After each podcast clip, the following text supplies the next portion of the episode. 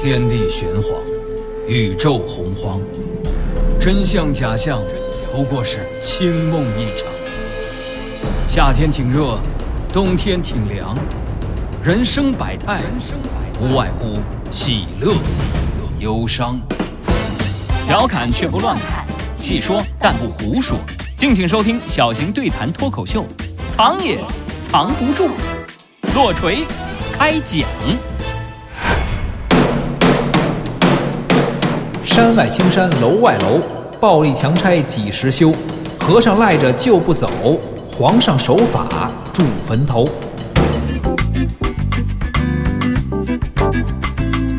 历史也是知识，观点也有笑点。大家好，欢迎收听小型对谈脱口秀，藏也藏不住。我是刘迪川，坐在我身边的依旧是小东。大家好，我是李晓东。最近一段时间，咱北京风风火火拆违建啊，这私搭烂建的必须拆除啊，这些都是违章建筑，咱们都有目共睹。嗯，我每天下班经常会路过一条小胡同。这老北京的胡同大家都知道啊，很窄，很窄。有些人呢还把胡同里的民房的窗户给拆成门，然后呢出租经营，就变成了门脸房，变成了商铺。原本就很窄的胡同，这样变得更窄。哎呀，窗户变门，出租屋经营，影响交通。我跟你说，这是一回事儿；擅自改变建筑结构，还造成安全隐患啊，这可另一回事儿啊。反正别管几回事儿。这些做法都是违反相关管理条例的，这是违法行为，必须加以整治。而且呀，拆除这些违建，对于我们绝对是一件好事儿，大大好事儿。也不见得吧？怎么不见得呀？这可是原则问题啊！你可千万别存这个侥幸心理。什么是违建呀？那就是违反了，比如什么土地管理法呀、城乡规划法呀、村庄和集镇规划建设管理条例等等的相关法律法规的规定，动工建造房屋和相关的设施，这都算是违建。拆除违建是对守法公民的利益的保护。对于社会，对于老百姓，对于咱们的环境建设，都是有百利而无一害的。你还敢说什么？那也不见得。哎，你你不会是私搭乱建了吧？你们家是不是有违建？哎呦呦，您您抬举我了。我们家在胡同里可没房产，那胡同都在市中心。现在北京这房价，我要跟胡同里有套房，是你得上天。所以，我都想违建都上哪儿建去啊？我这顶多就说。嗯，图个便宜是吧？嗯，租一违建房，然后赶上北京拆违建，被迫搬家的那种，这倒是非常符合你的气质啊。但我劝你，最好这种违建租你也别租。当然了，咱不能干这事儿。说回来了，拆违建有法可依，这事儿我绝对支持。我刚说不见得是什么意思呢？就是说这种强拆的啊，不通过合法程序，或者干脆，嗯。拆违建的这个人，既不是违建的这业主，也不是执法机构，那可就是赤裸裸的违法行为了。那当然，任何事情都得讲究法律，讲究程序。去年有个事儿啊，说安徽金寨县有一刘某，没经过邻居王某的同意，就把王某家部分的院墙和彩瓦缸给拆除了。哟，这这刘某怎么这么霸道啊？可说呢，为什么这么理直气壮呢？因为王某擅自改变了房屋结构，增高了院墙，属于违建。可违建，您您这得找有关部门拆，不能自己拆呀。是啊，他这邻居他没有执法权呀。于是王某就把刘某告了。法院最终判决呢，王某胜诉，刘某赔钱。必须得这么判，必须得赔钱。就算人家是违建啊，我也讨厌这违建。但是您必须得通过合法的执法机构啊，用合法的方式进行拆迁，要公示啊，然后通知。如果当事人拒不执行，才能依法强制执行。否则那就是暴力强拆，以暴制暴。没错，暴力强拆，古往今来哪个政府他也不能允许这种邪恶的事件发生啊！更别说我们今天法治社会了。可问题是，政府是不允许，法治那是不同意，可偏偏就有这黑恶势力哈，他专门打着政府的旗号，他暴力强拆，抹黑政府的公共形象，破坏社会的和谐稳定。你看，像这种祸国殃民的现象，咱藏也藏不住啊，能容忍吗？怎么着？那咱今天得聊聊这个强拆。对，咱们今天就聊聊这个拆迁、拆迁补偿和暴力强拆的事儿。历史也是知识，观点也有笑点。哪位国君拒绝强拆，宁愿自己睡在坟头上？哪位天子无力支付拆迁款，竟替拆迁户安排工作？史上最早的拆迁补偿款条例何时出台？史上最牛的钉子户是靠什么自保？这个藏也藏不住，以法治精神为名，对暴力强拆说不。咱藏也藏不住是一档历史文化类节目，那聊点什么都是从古到今，这拆迁当然也不能例外。从古代来，是，不过拆迁的历史太悠久了，我估计也是打有猴那年就有了。这你夸张了。呃，不过人定居了啊，有了房子，有了聚落，只要聚落有历史，要重新规划哈，那就必然得拆迁。我估计中国的拆迁史，没有一万年也得有八千年吧。所以说呀，这么聊中国的拆迁史实在有难度。嗯，我看这么着吧，我啊抛砖引玉讲一故事得了。啊，那你准备从哪朝哪代说起啊？先讲一个最早钉子户的故事吧。哦，聊拆迁呢，肯定逃不开钉子户啊。最早的钉子户是谁呀？不是人，是鬼呀！打打住吧，你咱可不能宣传封建迷信啊啊，这不行。不是，你看你想哪儿去了？我这么正直的人，我能宣传封建迷信吗？他不是说鬼啊，是死鬼、死人啊。嗨，你直说嘛，钉子户、死人。嗯，那感情说的不是活人住的阳宅，是埋死人的阴宅。哎，你总算反应过来了。史上最早钉子户啊，是座坟，坟主人啊，或者说墓主人叫什么名字我们不知道了。不过他儿子我们知道，这墓主人的儿子呀叫冯于和。他爸爸这坟在什么地方呢？在今天的山东省淄博市。以后如果你去淄博，你可以去这个冯玉和他爸那儿做客呀。谁谁去那儿啊？我看你应该去啊，就是你去的时候小心点，别让文物部门的同志瞧见你就成。不至于，我买票啊，买票合理合法进去啊。那这个冯玉和是谁？他爸爸的墓还要买票？难道是个大贵族？不对呀，没听说过这位啊。你你没听说过很正常。他爸爸呀，这顶多就是一拆迁户，你知道吗？他原本也不是什么大富大贵之人，我估计啊，就是一个普通老百姓，普普通通的淄博市民。那为什么这个普通老百姓的坟今天还能收门票呢？因为这坟啊，其实在今天的齐国故城遗址当中，收门票是这个遗址门票啊。齐国故城遗址分大城和小城两部分，大城啊，就外头一圈儿当然了。呃，今天整个就是齐国故城的这个位置了，周长有十四公里，那这面积也不小了，在当时也算是国际大都市了。必须的，大都市啊，大周朝一线城市啊，加上齐国有钱呀，春秋五霸、战国七雄属它最富裕，所以啊，齐国故城当年绝对相当于今天大上海啊。刚说了，大城是外面那一圈，嗯，那还得有个小城啊，小城肯定就是宫城了。对，小城是宫城，宫殿的宫啊，就是齐国的国君大周的诸侯王住的地方。那在哪儿呢？在大城的西南角，大城大圈儿，大圈儿里头有一个小圈儿，小城。是是是。那说这么热闹，这平头百姓冯于和他爸爸，这阴宅在哪儿啊？具体埋哪儿吧，现在我们是找不着了。不过史书里啊，准确记载了，说他爸爸呀就埋在了小城。也就是宫城的城墙根儿底下啊，把这个坟修在诸侯王家边上了啊，墙根底下，合着这个齐国国君就得睡在坟头上啊。对，所以说这有个故事呢，下面咱就聊聊这故事。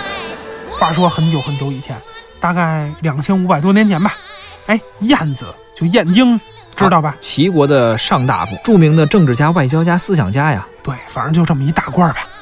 这大官回家路上碰见一人，谁呢？冯于和啊，就是爹去世那位。对，这个冯于和一身重孝啊。不过这次他不是因为爹去世了，而是因为娘也去世了。嗨，继他爹去世之后啊，他母亲这不又随他爹去了吗？这这这太惨了，这值得同情。是，冯于和呀，就拦住晏婴，就跟晏婴说了：“晏大夫，你瞧我母亲去世了，嗯，我想母亲和父亲合葬。”啊，可是啊，齐景公前日子扩建宫殿，这宫墙往外一推，正好我们家这坟呀就在宫墙墙根底下了。我想啊，拉着我妈妈这棺材下葬，结果呢被这个守卫给轰出来了。卧榻之侧，岂容他人酣睡啊？何况还是个死人，这这这这怎么可能呢？是啊，这晏婴一听这事儿，恶心坏了。哎。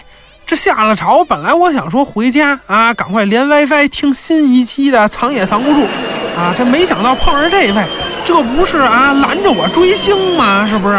我还想赶快的去那个听一听刘迪川老师啊，赶快来讲解历史问题呢，是不是？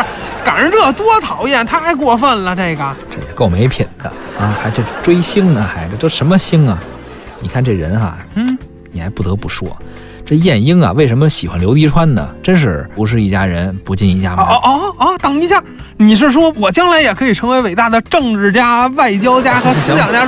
不是没打算从政，真的不是那个，就是说他呀。哪儿像你呢？就这抠门这劲儿像你。你说藏也藏不住这么好的节目，他就不能用手机花点流量费听吗？非得还找 WiFi，这特别像你。哎，你讽刺我这事儿我就不说了，咱们还是要说一下什么呢？就是说藏也藏不住这档好节目，不是说这个，是啊，它是值得你用手机流量去听的，都可以，很划算的。哎，这晏婴呢，反正是抠啊。好了，咱还是回来接着说吧。你说的不对，那主要是因为人家晏婴觉得路上听的不踏实啊，不是因为抠哈，必然的，那是打算回家好好安安静静的细细品味，还得沐浴更衣，以示尊重，尊重尊重我呀，对，尊重我一个人啊，那还得焚香呢，点上香得点上香，再摆上你照片这才是吧，显得别客气。赶紧说，晏婴面对这位孝子的请求，想把自己母亲的这个坟安到国军的这个墙根底下这事儿，晏婴怎么回复呢？晏婴思考了一下，回复说呀：“哎，你这个问题呀，啊，有困难呀。虽然说有困难，可是我肯定替你向有关部门反映一下。不过呀，我得先问问你，这如果有关部门的不同意，您打算怎么办呀？是啊，人家如果就是不同意，您怎么办呢？”啊，怎么办呢？这冯于和就说了，如果要是这个换做有地位的人呀，那这事儿不用说，肯定有所行动了。就说如果我有地位哈，那人家我那我肯定就有有所行动了。甭管我是打官司告状也好，我还是干脆我干脆我起兵造反也好，我早就我就开始干了。可是你说我一小民百姓呢，我能怎么办呀？那我只能是左手扶着灵车，右手我拍着我的胸脯啊，我直接站在这个齐景公宫门前，我来一非暴力不合作，我自己给自己饿死得了。当然了，死之前我得哭闹一番，我得让街坊四邻都知道，特别是我得找点什么燕国呀、鲁国呀、楚国呀、魏国的这些记者，是不是啊？找点外媒，我我控诉一番，我说说这齐齐景公他不让我爸跟我妈合葬。哎呀！我天哪，这这是要恶意的抹黑齐国的国家形象啊！对，没错。但是你别说，这冯玉和说的真是给晏婴吓一跳。晏婴啊，也别打算说回家听节目了，赶快先回去报告去吧。就把这事儿跟齐景公说了。齐景公一听，当时就变脸了，说古往今来也没听说有这事儿啊。那有死人要求葬在国君宫殿旁边的吗？这也太过分了！这个是啊，这说的也有道理啊。那晏婴怎么说呢？晏婴说：“那个可说呢，这从古至今确实没有死人要求葬在这个君王宫殿旁边的。可问题是，我也没听说哪个古代的君王说住房面积超标，以至于影响别人家的房子，影响别人家祖坟的吧？”您说您干的这叫什么事儿？修个宫殿，您还打扰别人家祖坟？您让人活人忧伤，让人死人不能安葬啊？欺负老百姓，这是君王所为吗？不顾老百姓的死活，这是正义的国家吗？这是啊，生为同室亲，死为同血臣，这是咱中国人的传统民俗啊。于是呢，齐景公一想，确实很有道理。于是呢，就允许了冯玉和继续使用。他们家位于宫墙墙角下的祖坟，冯玉和这位史上第一位钉子户的成功案例，也因为晏婴和齐景公的开明政治被保留了下来。这个故事出自《晏子春秋》那一篇见，有兴趣的朋友可以找来读一读啊。原来你说的是这么个钉子户啊！然也。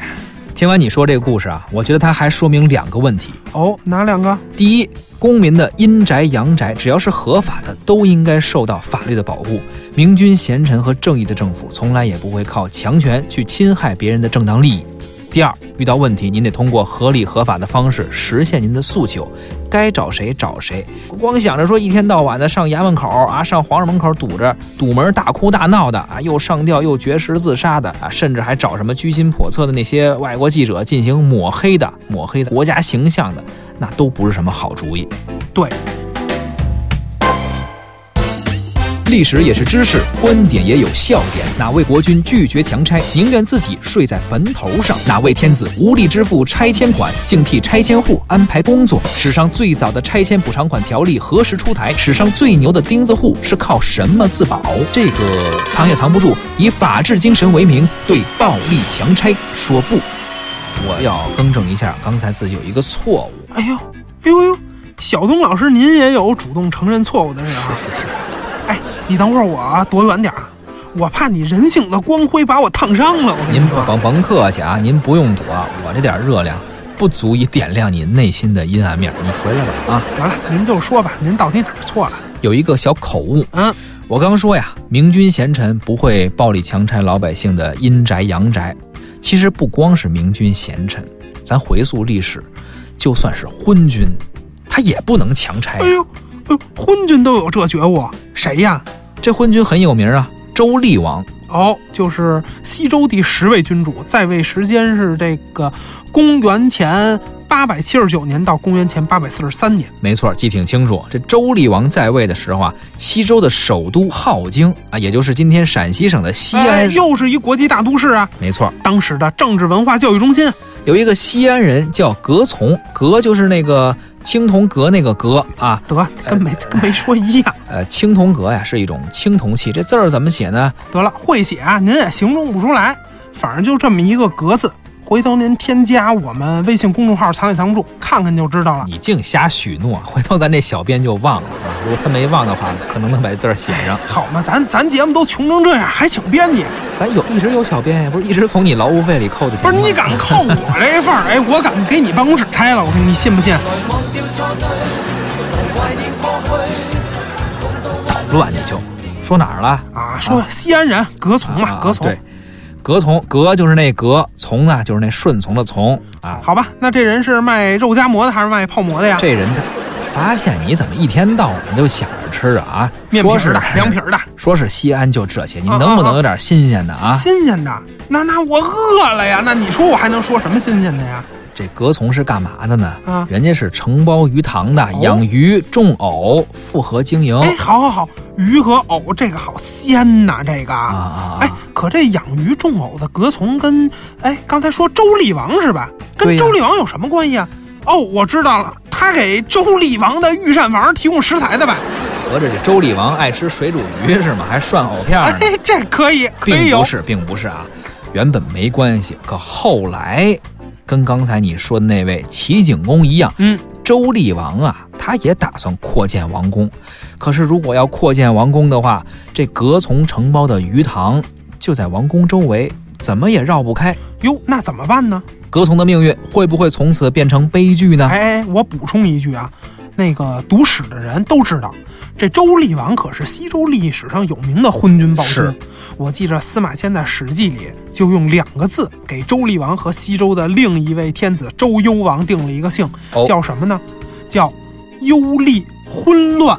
是昏乱啊，确实是这词儿就能听出来有多么的昏君啊！嗯，又昏又乱嘛。继续说，周厉王要修皇宫，那怎么办呢？哎难道是强拆了葛从的鱼塘啊？当然不能了。你别看人家是位昏君，但是也不能这么干。他采取的方式是什么呢？谈判。我给你拆迁补偿款不完了吗？啊，那会儿就有拆迁补偿款了，哎，什么标准啊？那给多少钱啊？你想想他这鱼塘的位置，对吧？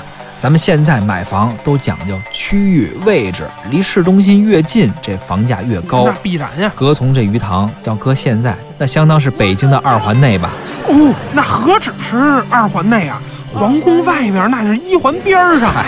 我的天哪，这隔从摇身一变，不就变成大富翁了吗？我跟你说，这但凡不给个三五个亿，绝对不能搬啊！今天你要拆，你给我三个亿，今天你不拆，明天五个亿，后天八个亿，大后天我跟说，你看，你看，就你这种人啊，我跟你说，等大后天房地产崩盘了，我看你找谁要钱去。就你们这种人太可恶了，听风就是雨。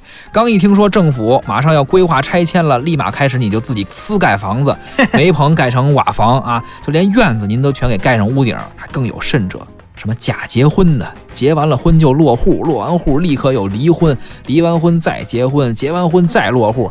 只要这个派出所和民政局不下班，拆迁之前，你们整个人生就两点一线了。不是从派出所去民政局，就是民政局去派出所的路上。我跟你说，你这就不了解现实情况了。还怎么着啊？你说错了。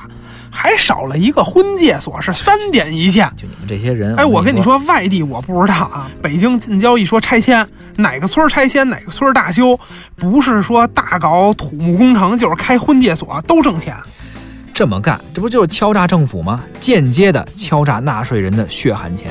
拆迁合理的补偿款，那是应得应分的啊。嗯，可每每到了要拆迁的时候，总有那么一批人，就打算借此发一笔横财。拿什么婚姻呀也当儿戏，拿家庭也当儿戏，说白了就是为那点钱漠视基本的人性，甚至伦理道德，实在是非常让人痛心。这也是一个时代的悲哀，未来一定会被你们的子孙后辈所耻笑。是，你再看看人家古人哦哦，哪位古人？葛从啊。这么说，这葛从心地良善，没借机敲诈周厉王啊？呃，当然了，葛从没有狮子大开口。他呢，正常谈一个合理的数额，具体是多少啊？这个咱们现在不得而知了。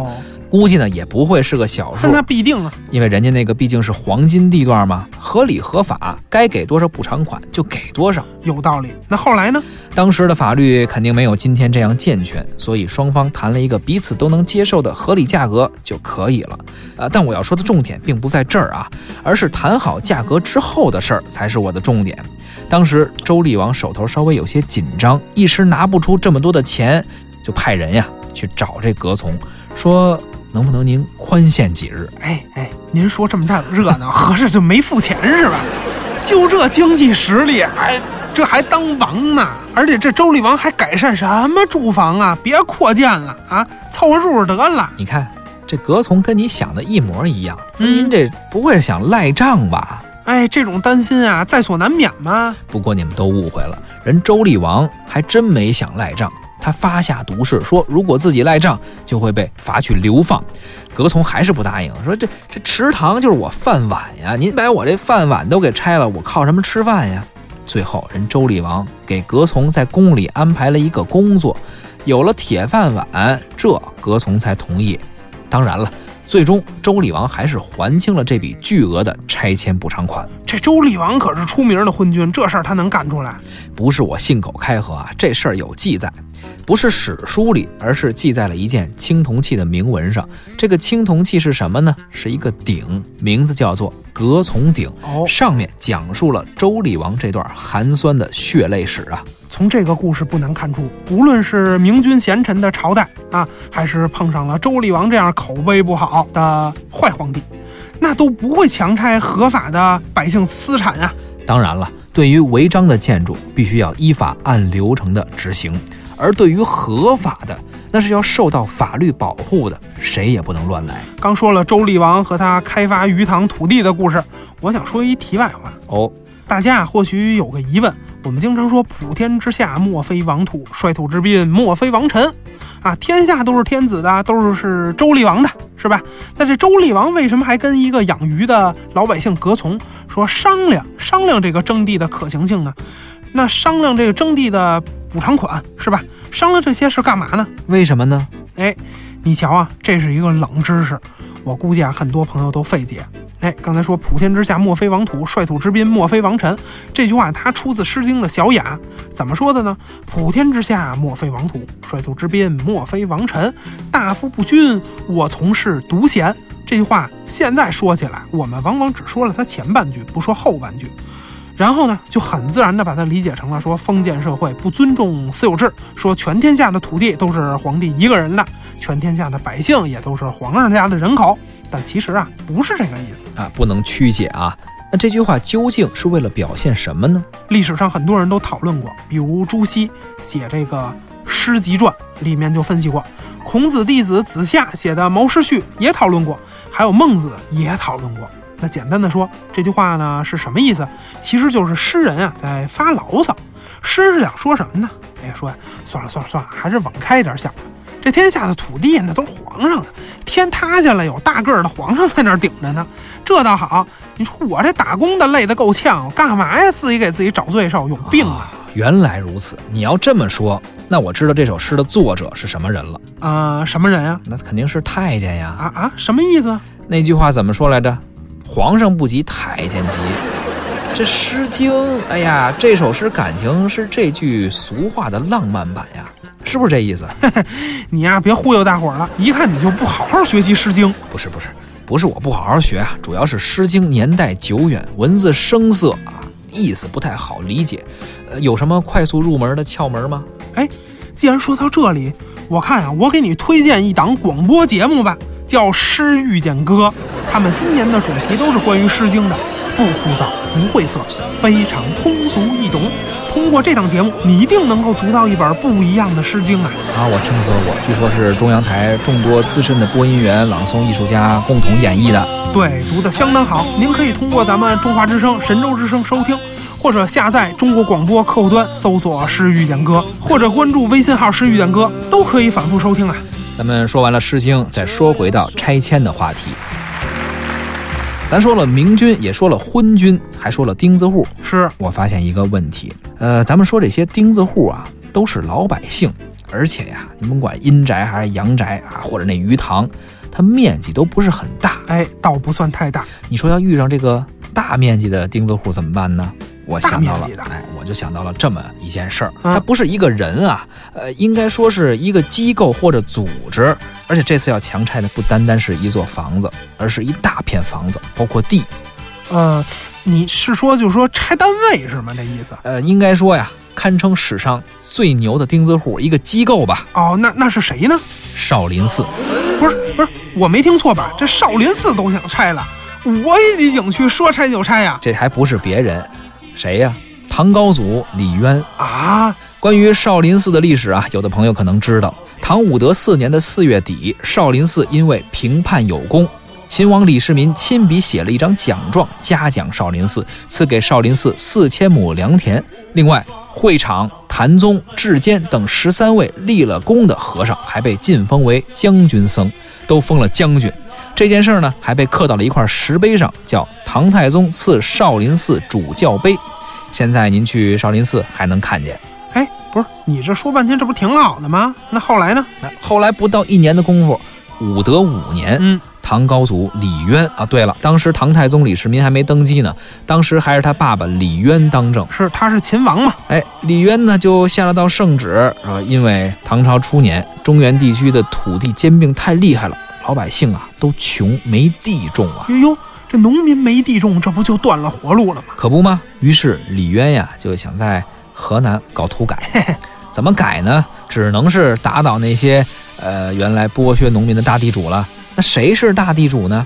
寺院。对，我们都知道啊，中国历史上有几次大规模的灭佛运动，根本原因其实就是这个。于是呢，李渊就下圣旨说要拆除这个地区所有的寺庙。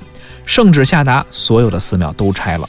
可这最大的寺庙少林寺死活不拆。当然了，这少林寺啊，其实没闲着，人家去求李世民去了。李世民就说好话，再加上这少林寺啊，宁死不从啊。哎不搬不搬，我就是不搬。是，最后李渊没辙了，一想，哎，算了，谁让人家是有功之和尚呢？算了吧，这是有没有功吗？这是有没有武功，有没有功夫？这是钉子户会武术，皇上也只好装糊涂。嘿，还真是，反正最后拖来拖去，少林寺是一直拖到了李世民玄武门兵变，把李渊给轰下台，人家就是没拆。当然了，李世民上台之后呢，他爹那圣旨自然也就作废了。史上最牛的钉子户最终被保留了下来。啊、这也得感谢史上最牛的明君啊，保住了少林寺，为咱们今天保留了一张中国的文化黄金名片。少林，少林。你发现没有？别管是葛从家的鱼塘拆迁成功，还是少林寺拆迁不成功，这拆迁成功与否的标志是什么呀？其实说起来啊，特简单，就五个字儿：拆迁补偿款。没错，周厉王拆迁葛从，葛从是农民啊。那周厉王不光得给他钱，还给他安排了工作，等于是给他办了一农转非，所以顺利的就拆迁成功了。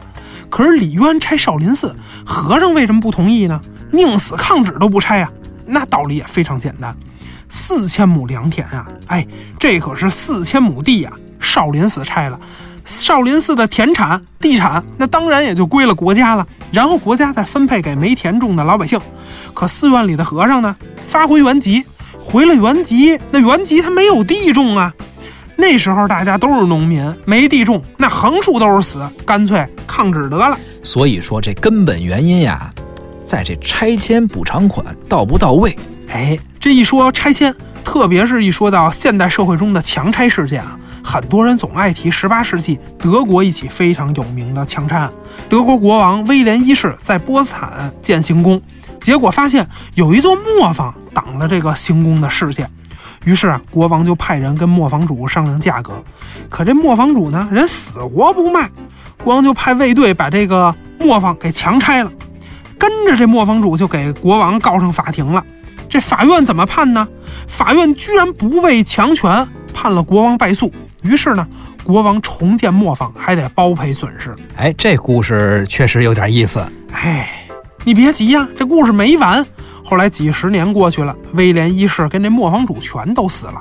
磨坊主的儿子呢，经营不善破产了，就想把这磨坊啊卖给威廉二世。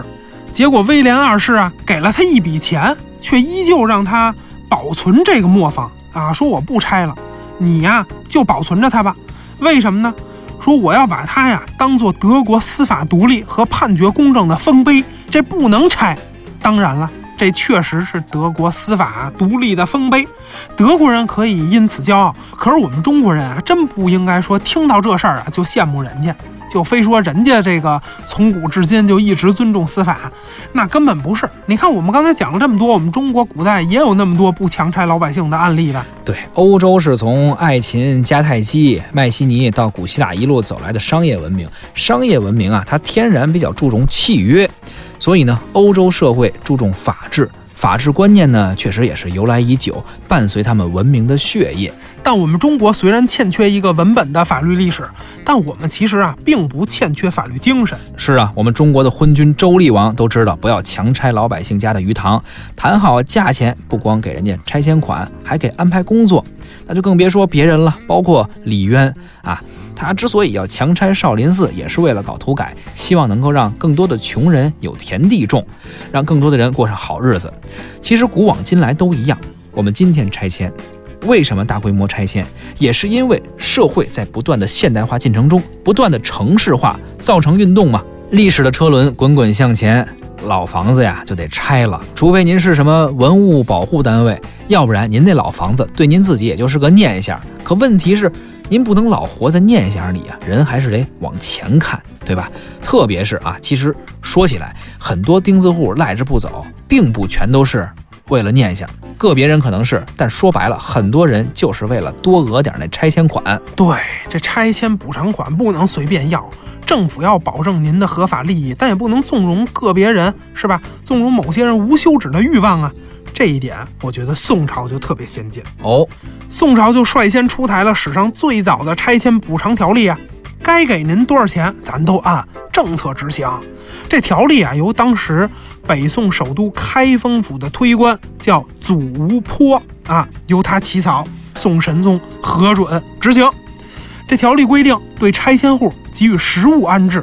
或者呢是货币补偿，实物安置就是由京城兵马司，哎，这就相当于是今天北京的卫戍区啊。对，军队的测绘人员负责测量您的这个宅基地啊，然后呢户部和左仓库拨款啊，财政部拨钱，将作监，也就是建设部啊，到别的地方给您同等面积的住宅再建一套啊，供拆迁户居住。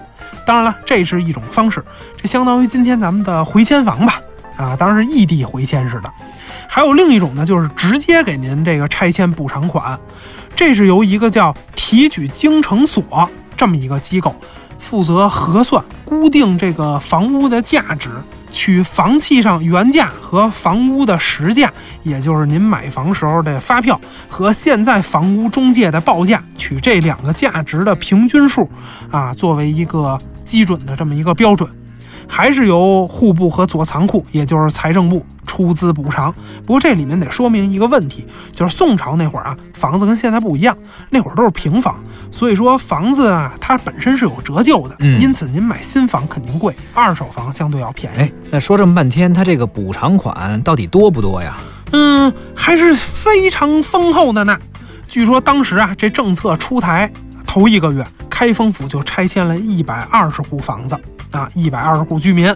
这财政支付的拆迁补偿款总额达到了两万六百民，这个是什么概念呢？就平均下来呀、每户能得到一百七十多贯，按照市价推算，每户的拆迁补偿款能在开封买上好几套相当不错的房子了。不同的历史时期呀、为了城市的发展，为了整体的规划和建设，拆旧不可避免，建新也是大势所趋。为了百姓能够享受更加便捷的城市基础设施啊，有更加通畅的道路或者更加方便的出行的机场，在城市升级建设的过程中呢，我们的生活也会与之发生关系，也会因此产生种种影响。而法律可以保护每一位公民的权利，对于遵纪守法的公民，法律是保护利益的武器。而对于那些违法的行为，法律也绝不会姑息。是依法办事，依法保护自身利益是每个公民的权利。但有两种人啊，一个是为了一己私利、私搭乱建的这种搭违建的，它影响市容啊，干扰他人的生活，甚至可能还会造成安全隐患。嗯还有一种就是面对拆迁，他动歪脑筋，使坏心眼儿，就是为了多骗点拆迁款。这些做法绝对都逃不出法律的制裁，也必然会被世人所谴责。安得广厦千万间，大庇天下寒士俱欢颜。节目最后，我们也衷心希望大家都能安居乐业，安居才能乐业。没错，本期节目呢，咱们就聊到这儿。历史也是知识，观点也有笑点，藏也藏不住。再会。再会。这期这话题呀，聊得累，太累。不瞒你说，我也有同感，力不从心呀。哎呀，感觉这些话题离咱们太遥远了呀。对对对，包括之前说什么房地产的话题啊、装修啊，啊，还有什么什么炫富啊，那期说的也没什么意思。嗯嗯嗯，感觉关键是言之无物，你说是吧？他说的不是自己的事儿。是以后啊，咱别聊这烧钱的话题，又是房又是车的。哎呀，对我倒天天盼着拆迁呢，是不是？我连连强拆我的都没有。您您首先您得有的可拆呀，是不是？哎，以后咱聊点跟自己相关的话题吧，呃，比如，比如历史上那些穷苦的伟人，哎，这个很好嘛，颇有你自己的影子。还有说这个谁说长得丑就不能抱得美人归？哎这不就是写你的事儿吗？这但是这是心灵，么非得说是写我的呢？不是不是我照，镜子了吗？这是心灵鸡汤，它不够接地气儿，啊你亏不亏？你别光说，我了，你来一接地气儿的。